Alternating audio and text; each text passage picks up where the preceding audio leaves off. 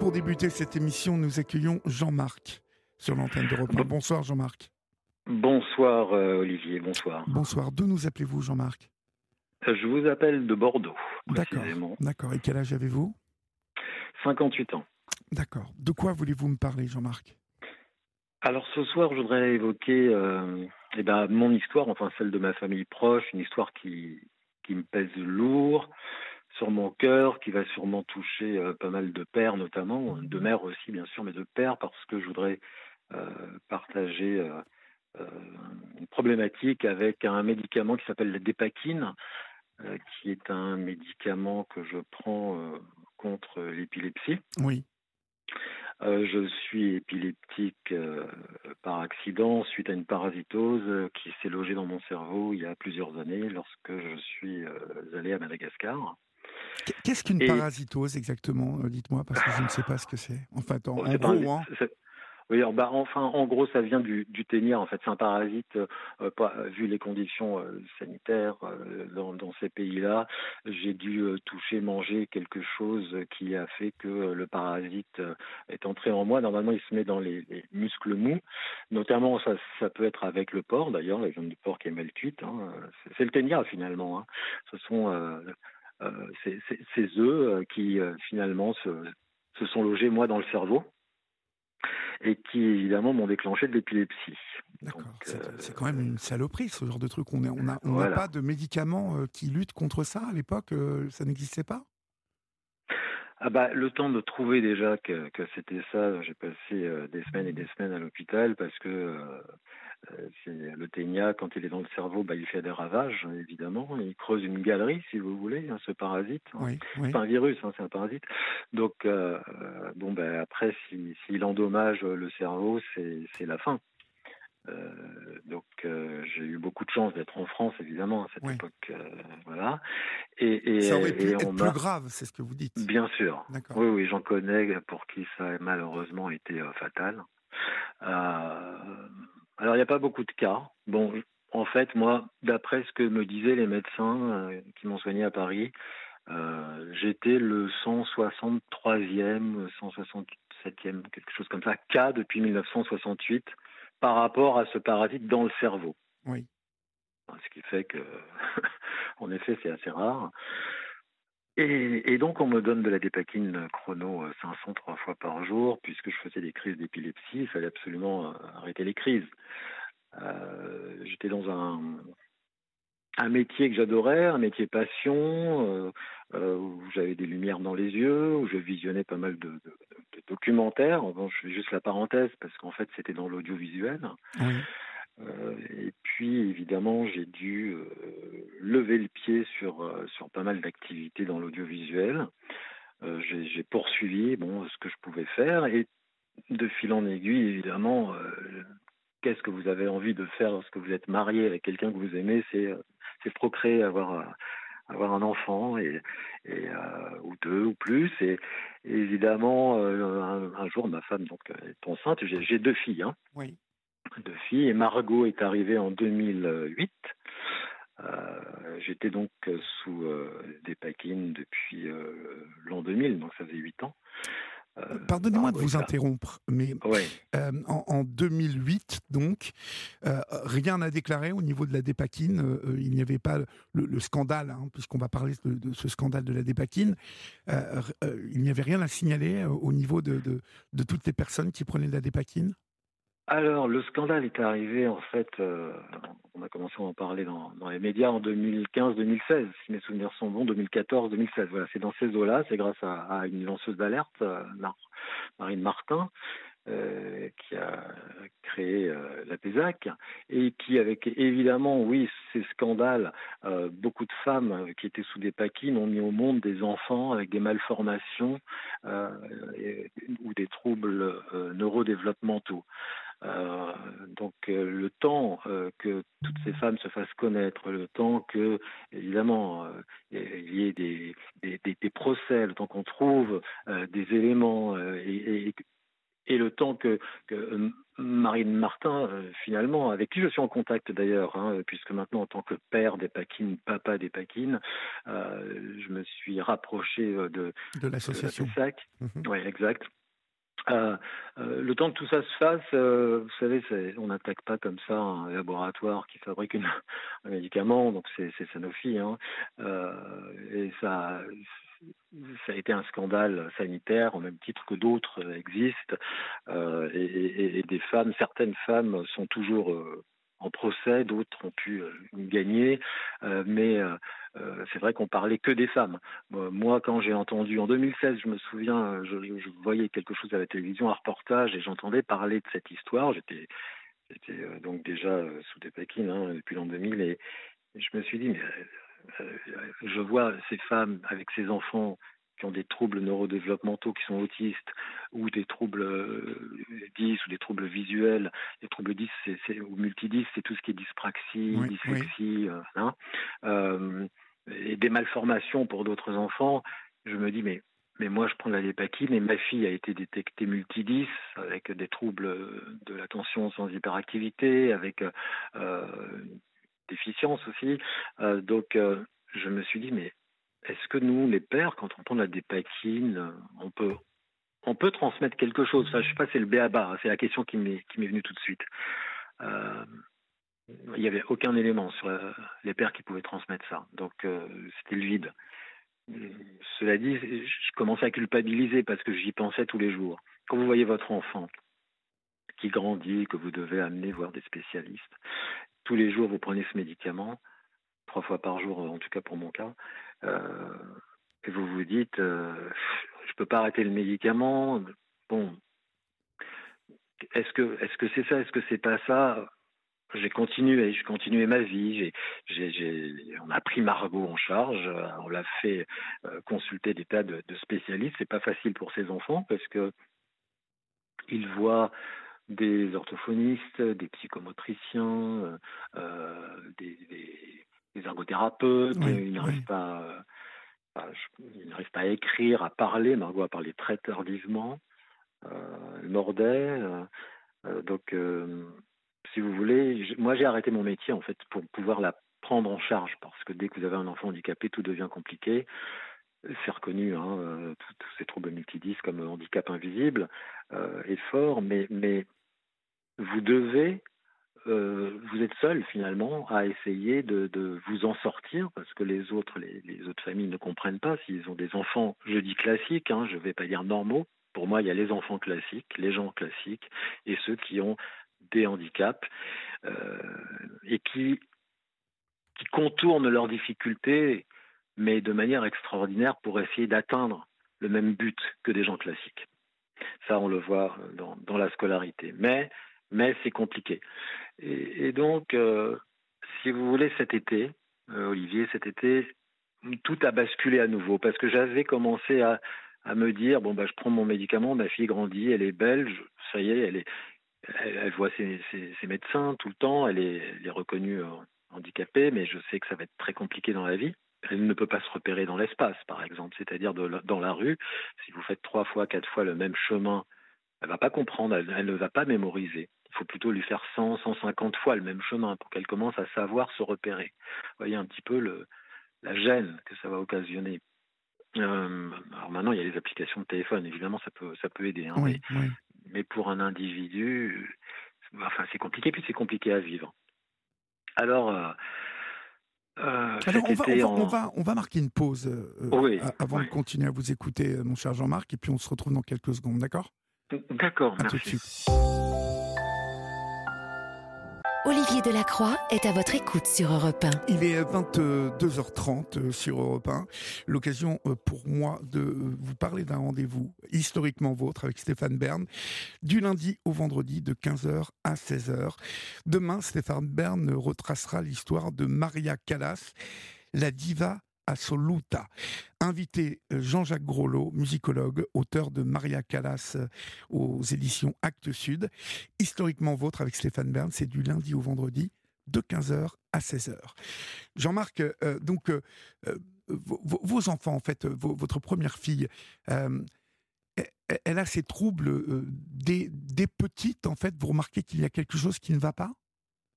Oui, alors c'est en fait, euh, ce sont les institutrices qui commencent à bien observer les enfants, qui font un superbe travail parce qu'ils nous ont fait remarquer que Margot, un, un bon, elle mordait toujours très tardivement, hein, 4 ans, 5 ans, euh, puisqu'elle ne s'exprimait pas, elle n'arrivait pas à sortir vraiment euh, différents mots, ou très peu, ou très mal.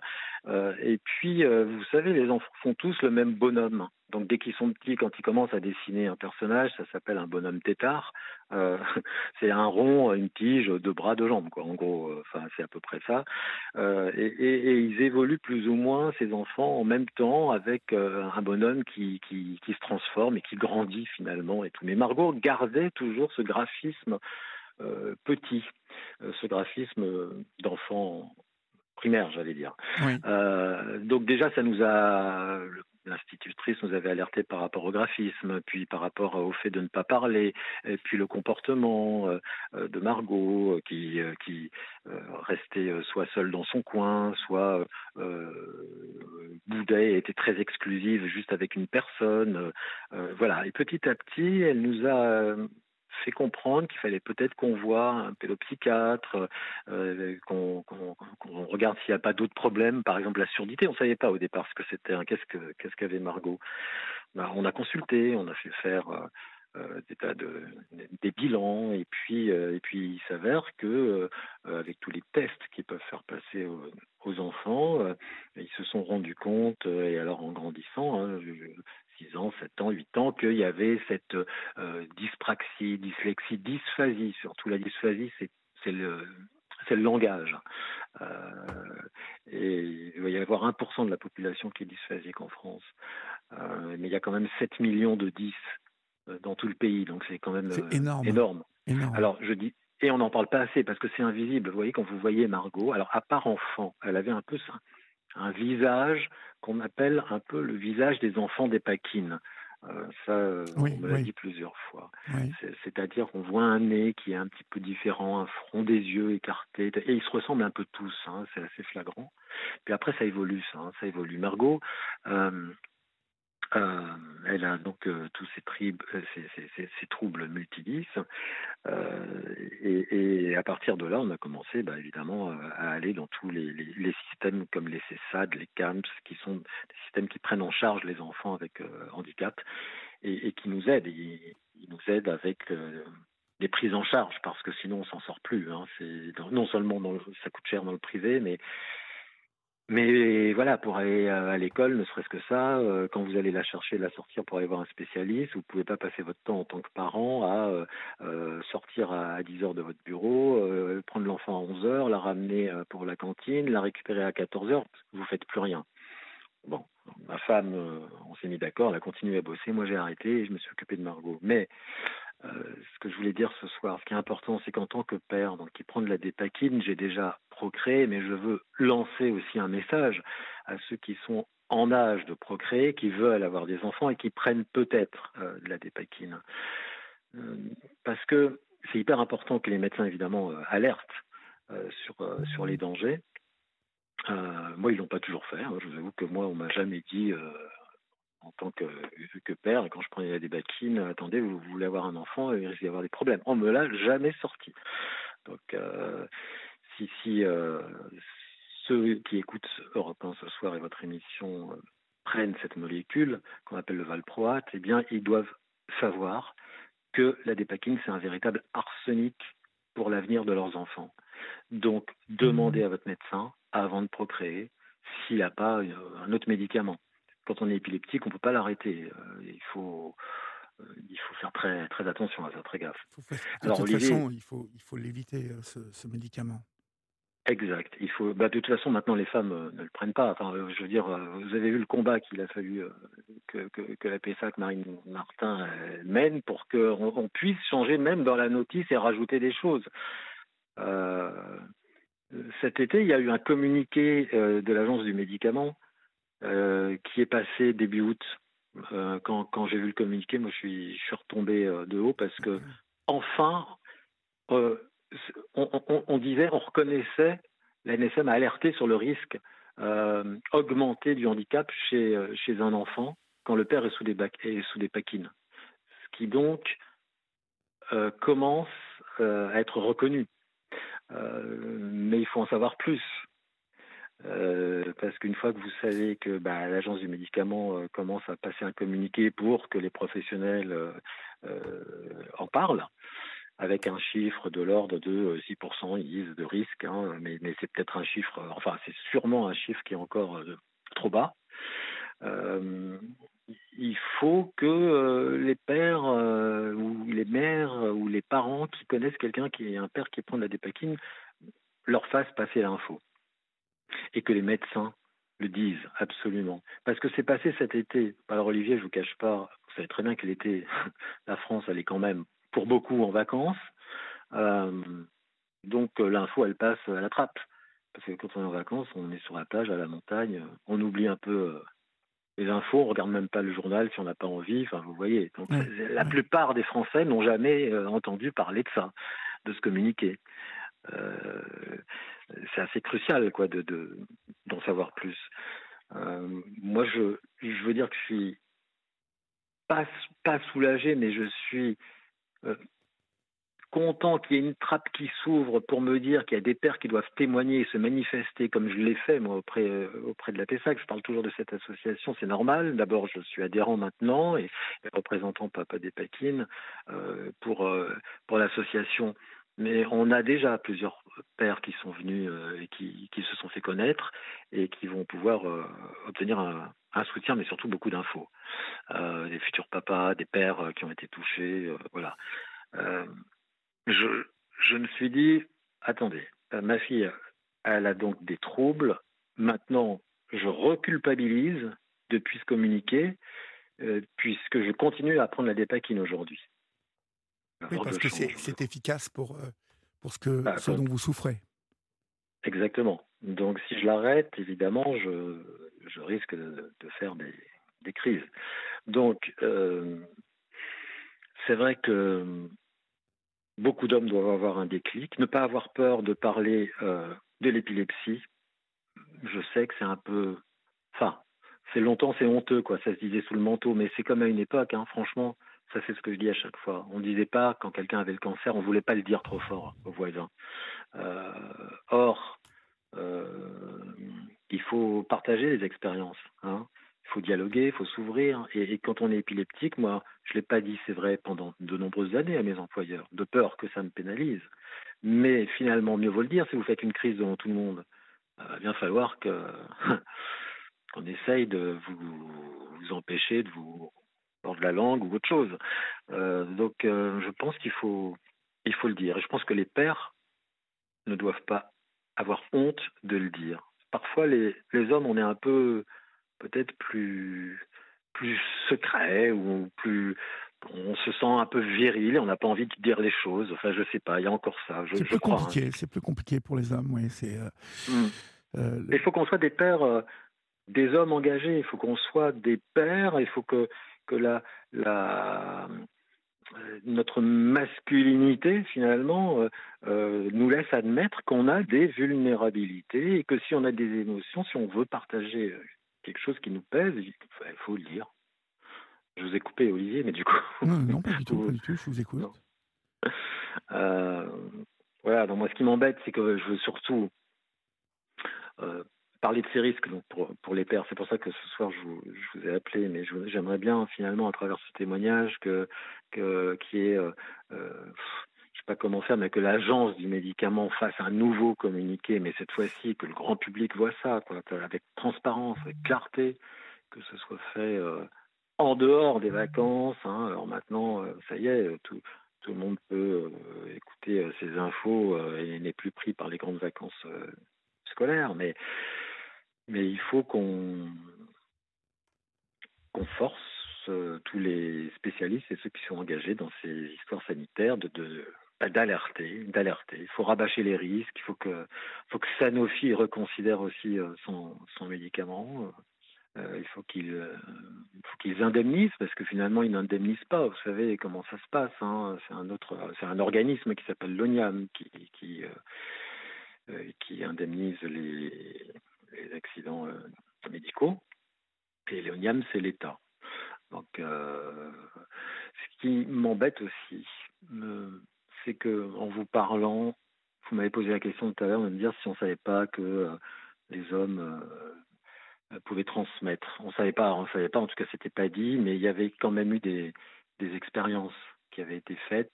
Bah, les expériences sont faites sur des, souris en général, hein, et puis ça se, transmet euh, et on peut l'adapter euh, sur les hommes, ce qu'on trouve, les résultats qu'on trouve. Euh, et il y a déjà en 2013 des scientifiques, et pas n'importe lesquels, qui disaient qu'il fallait surtout pas exposer les enfants à la dépakine in utero. Hein. Donc, parce que la, concentration donc de, la molécule modifiait, modifiait toute une série de gènes. Ça, c'était en 2013. C'est avant le scandale de la dépakine pour les femmes. On, en parlait déjà en Belgique, par exemple. Oui. Hein, euh, on, peut retrouver, euh, on peut retrouver ça sur Internet, grâce à Internet. Il y a d'autres scientifiques dans le monde qui aussi se sont dit mais attention, il y a des modifications. Euh, alors moi, je suis pas médecin, mais il y a des modifications euh, qu'on appelle épigénétiques euh, sur les gènes, donc qui sont liés au, neurodéveloppement. Donc c'est par exemple l'autisme, etc. Et, et le valproate, qui est donc la molécule de la dépakine, joue évidemment là-dessus complètement, mais joue même sur les générations à venir. Alors, on dit que sur deux générations, il peut y avoir ce problème. Vous imaginez Moi, ma fille, je me dis, D'abord, quand je serai plus là, j'ai un gros problème avec ça. C'est quand je serai plus là et que sa mère sera plus là. Ok, elle a une sœur qui, n'a pas de trouble. Euh, mais est-ce que une des deux ou les deux vont finalement aussi avoir des enfants avec des, troubles neurodéveloppementaux et cognitifs? Euh, Moi, ça me pose problème et ça me pose problème de savoir comment elle va vivre quand je serai plus là. Euh, c'est un truc qui me suit et qui, me même. Hein.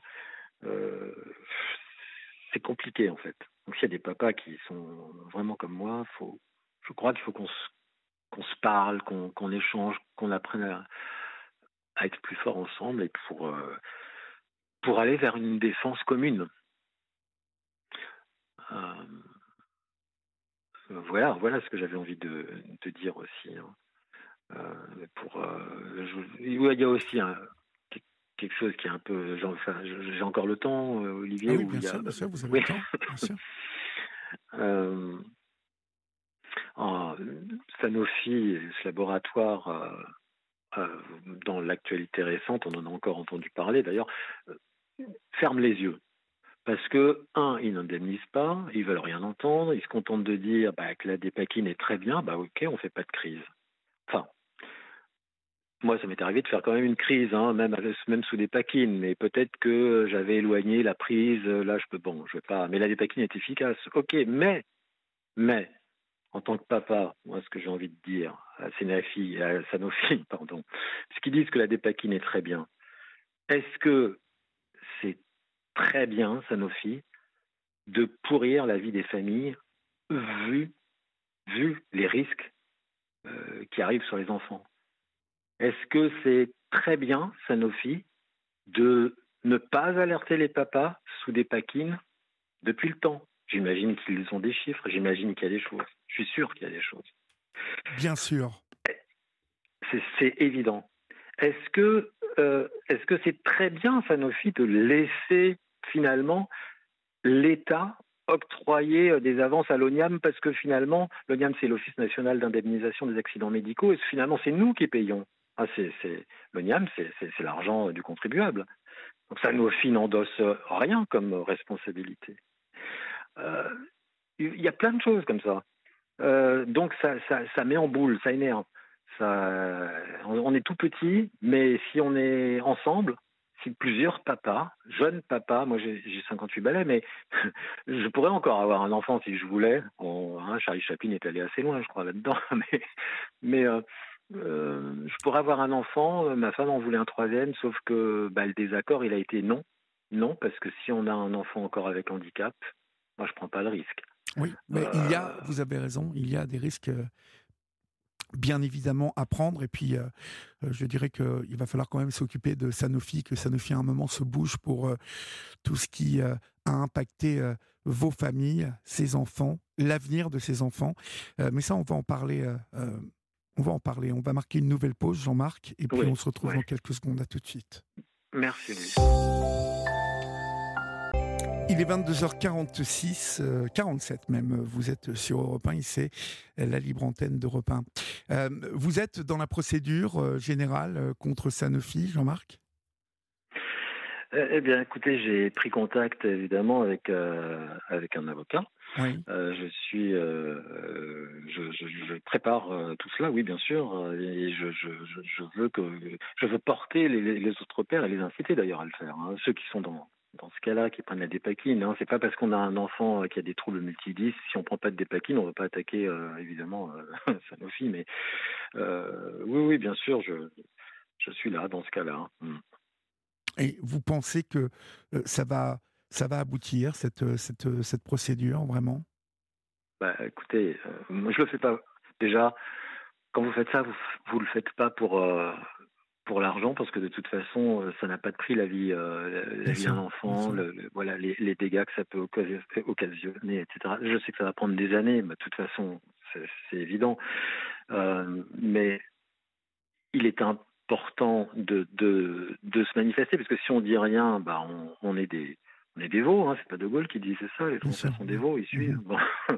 euh, donc, euh, je, je, Charles Joseph Houdin, euh, qui est l'avocat qui est très fort dans, dans, dans, tout ce qui touche au scandale sanitaire, hein, c'était l'avocat du médiator, de, de, de euh, et puis de la dépakine. Il y a des tas de dossiers, des tas de plaintes, évidemment, qu'il faut aller euh, contre, contre Sanofi, évidemment. Hein.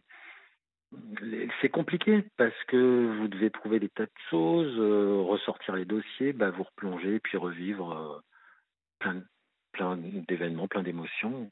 Puis et puis il faut le faire, euh, enfin faut le faire comprendre à, votre entourage, à la famille. Et puis surtout, moi j'en parle à ma fille, elle a 15 ans, Margot, elle va avoir 15 ans. Euh, mais c'est compliqué parce que vous devez lui dire, tu vois, ce médicament, bah, elle entend parler, elle me pose des questions. Mais bah, voilà, ce médicament, je le prends et si tu as des troubles et que tu es considéré comme handicapé, euh, euh, c'est peut-être à cause de ce médicament. C'est que il faut que voilà. Euh, va dire donc, il faut pas qu'elle fasse le raccourci. Ah donc c'est de ta faute, papa. Non. Oui, oui, oui. Voilà. Donc c'est pour elle que je fais ça. Euh, pour tous les autres enfants parce qu'il faut que ces enfants puissent avoir une vie décente, il faut qu'ils puissent se, se sécuriser, euh, s'armer dans l'avenir, parce que là encore, quand ils seront seuls, même s'ils ont un frère, une sœur, bah, la vie, elle fait pas de cadeaux. Ah, il faut qu'ils puissent avoir une vie, euh, une vie décente, une vie normale. Ouais, enfin, euh, ouais. Pour moi, c'est ça, c'est là où ça se joue, c'est euh, une vie décente pour ces enfants qui n'ont rien demandé à personne et qu'on a, euh, qu'on a empoisonné. En, en, en, pleine, ces enfants. en pleine connaissance de cause, en plus, si vous voulez. C'est ça qui est très gênant euh, dans, cette, euh, dans toute cette histoire. C'est ce qui est très gênant, c'est que il y a quand même une suspicion euh, profonde de, de, de, bah, de, connaissance de cause de, des risques euh, encourus par ces enfants. Oui, parce que quand on vous dit euh, euh, qu'il y a éventuellement le, les risques de troubles neurodéveloppementaux chez, les enfants qui sont nés parce que l'homme prend de la dépakine, ça peut être un risque, ça aussi entre 5,5 et 6,5 ou 6, 6 oui c'est ça, 6,5% avec la dépakine. c'est ce qu'a communiqué l'agence du médicament. Mais, mais, c'est le chiffre qui a été donné là maintenant. Je veux dire, soulevons le tapis. Euh, et ça va être comme pour les femmes. Euh, voyons s'il n'y a pas plutôt du 10, 15, euh, oui, pour cent. Oui, oui. c'est ça, c'est tout le travail bah, à force de, de que les pères se manifestent, euh, entament des actions, que euh, la PSAC euh, fait un travail énorme. D'ailleurs, grâce à grâce à cette association, je, je ne sais pas si vous en avez entendu, parler, mais euh, il y a deux ans, un an, en, en 2021, euh, ils, ont, ils ont pu faire publier une, étude scientifique américaine sur ce que je vous disais tout à l'heure, l'impact transgénérationnel au, au Valproate. C'est-à-dire que sur 187 enfants, il a été euh, montré que 43 ont des malformations et 82 ont des troubles neurodéveloppementaux. Euh, donc merci de l'avoir fait euh, savoir, mais il faut parce que c'est un scandale mondial. Hein. Ah oui, oui, c'est pas que français. mondial, bien sûr, bien sûr. Voilà. Oui. Donc, euh, donc, donc, donc voilà. Donc moi, je suis, euh, je suis remonté. Euh, je sais qu'il y a des pères qui se manifestent et, et que puisque je suis à Bordeaux, bah à Bordeaux, on va, on va, on va se regrouper le, le, le 25 novembre dans un lieu hein, pour, pour, pour parler, pour, pour, pour faire un point justement euh, sur, sur ça, pour toutes ces problématiques euh, de nous les hommes, hein, traités par des paquines. Évidemment, ils vont venir avec leur- leurs épouses, euh, les enfants s'ils veulent. Donc on va faire ça avec euh, donc euh, le cabinet, euh, cabinet Dante et puis euh, la PESAC. Donc euh, c'est quelque chose d'important. Donc ceux qui écoutent Europe et qui sont dans la région de Bordeaux, il faut absolument qu'ils et qu'ils viennent hein, parce qu'on ne peut pas passer à côté. Ça, Non, on ne peut pas passer à côté, c'est certain. Et, euh, et il faut absolument euh, euh, faire entendre de plus en plus, hein, euh, et dès qu'on en a l'occasion, euh, vos voix. En fait, comment elles vont les petites aujourd'hui euh, Alors, Margot, euh, Mar- bah, Margot, c'est la deuxième en fait qui a tous ces problèmes, hein, tous Oui. ces handicaps. euh, euh, Margot, euh, elle va, euh, elle va bien hein, en dehors de, de ça. C'est, quand même euh, une ado qui a envie, alors qui est seule. Ses enfants sont pleins d'émotions et, et épris de justice. Ça, c'est un truc qui est à fleur de peau. Mais c'est commun, je crois, à tous ceux qui ont des handicaps euh, chez les enfants et même ils, ils ont un besoin de que la justice existe en dehors d'eux. C'est- Ça doit être, c'est chez eux, c'est en eux. Oui, Euh, Margot est pleine d'émotions, euh, elle peut se, se, se- se renfermer, euh, et puis tout d'un coup, vous être un peu dans se, se- se renfermer sur elle-même, ne plus parler, on ne sait plus trop pourquoi, ou, ou, euh, ou vous regardez dans un certain air, ça peut être très mal pris par, par des gens qui ne comprennent pas hein, le, le handicap, euh, oui, parce qu'il y a, il y a un peu de, troubles, tout est mélangé finalement. Hein. C'est, dosé euh, un peu euh, X% de dyspraxie, euh, euh, de la dysphasie, elle est plus dysphasique elle que, que dyslexique par exemple. La dyslexie, c'est ce qu'on connaît le plus en France d'ailleurs, même, même souvent il y a plein de gens qui disent Ah, moi je suis dyslexique, ils en rigolent et tout, mais il n'y a, pas vraiment à en rire. Quand on est vraiment dyslexique, les étudiants, ils ont des tas de problématiques pour suivre. De toute façon, il faut faire des, des, programmes adaptés pour les, pour les étudiants, pour avoir plus de temps pour apprendre, pour écrire, pour, pour présenter des choses à l'oral, parce qu'il y a une fatigabilité complète chez, chez ces personnes atteintes de troubles. Euh, vous avez... Rien n'est évident. Hein, donc, euh, donc voilà. Donc pour tout ça, il faut il faut se bouger quoi. Il faut se bouger. Il faut pas faut pas rester le, le, le cul sur le canapé et se dire bah c'est hop c'est comme ça. Dieu a voulu que non non arrêtons arrêtons. Non, Ma Dieu, fille, Dieu, euh, n'a- Dieu n'a sûrement pas voulu tout ça, ça c'est clair. Ouais exactement. En Ouais, plus. ouais. Mais mais ma fille, moi je veux qu'elle soit le plus heureuse, hein, qu'elle soit qu'elle soit forte, qu'elle s'épanouisse évidemment, qu'elle qu'elle rencontre des gens bienveillants parce que quand vous avez des enfants handicapés, vous avez peur de de ce qui peut arriver. Heureusement, la société montre tous les jours, on le voit encore, hein, la, la méchanceté, la férocité de l'homme. Donc, euh, à tous les niveaux, quand vous êtes un papa, une maman, bah, vous avez peur, quoi. Pour après, c'est normal. Bien sûr, bien sûr. Vous savez bien, vous savez, vous savez tout ça. Mais euh, voilà, donc Margot va bien, Héloïse, sa grande sœur, euh, bah, ça va, elle, elle- elle- elle comprend les problèmes, elle est je crois qu'elle veut pas trop euh, avoir de peine au fond d'elle, donc elle, euh, voilà, elle veut pas trop euh, échanger là-dessus. Oui. Mais euh, voilà, comme je dis, moi, bah, vivons ensemble ce qu'on doit faire, allons jusqu'au bout et et, et encore une fois, puisque je vous parle ce soir, vous, vous, les papas, puisque c'est avec le spermatozoïde que vous risquez de, transmettre euh, tous ces troubles, euh, bon, faites pas d'erreur, quoi. C'est pas pas un jeu, hein, faire un gosse, c'est de la réflexion. Donc voyez votre médecin, n'hésitez pas à poser des questions, soulevez des montagnes hein, et, ne lisez. Enfin, quand on lit les notices, de toute façon, c'est écrit tellement petit, il y en a trois tonnes. De toute façon, sur les hommes sous des paquines, à part mettre trouble sexuel, il n'y a rien. Hein, donc sur la notice, donc voilà. Donc il faut, il faut, en tout cas, Olivier, il faut que les responsables, je reviens là-dessus, mais que les responsables non seulement sanitaires, mais politiques, qui sont liés finalement avec, la santé, hein, les, se montrent humains avec un grand H dans leur petit parcours égoïste qu'ils ont et de réussite. Hein, euh, il y en a qui sont bien, mais enfin c'est surtout euh, vous êtes maire, vous êtes député, vous voulez être ministre, et puis après, hein, donc euh, pensez quand même un peu à l'humain, ça ferait du bien. Et, puis comme je dis, bah après, bah, les, vraies victoires sont celles qui améliorent l'esprit et embellissent le cœur. Donc chacun doit essayer de faire ça dans, dans la vie, quoi, dans sa vie. Bon, ben, vous, vous gardez espoir euh, euh, dans, dans qu'est-ce qui pourrait améliorer aujourd'hui là le quotidien? Euh, Qu'est-ce qui pourrait améliorer votre futur aujourd'hui, Jean-Marc? Bah, moi, je serais. Qu'est-ce qui peut améliorer mon futur? Bah, De toute façon, euh, je ne suis pas négatif au quotidien. Je veux dire, je, je, je vis et, il faut de toute façon vivre avec un, côté euh, euh, lumineux, valorisant. Donc nous, on transmet tout ce qu'on peut à nos enfants, euh, toutes les bonnes valeurs. maintenant, on se voile pas la face. Et, moi, ce qui me rendrait heureux, c'est franchement à l'heure où je vous parle, c'est que des hommes se manifestent enfin, parce qu'il y a 38-40 hommes là qui, se sont manifestés euh, auprès de l'association où je suis adhérent, mais il en faut plus.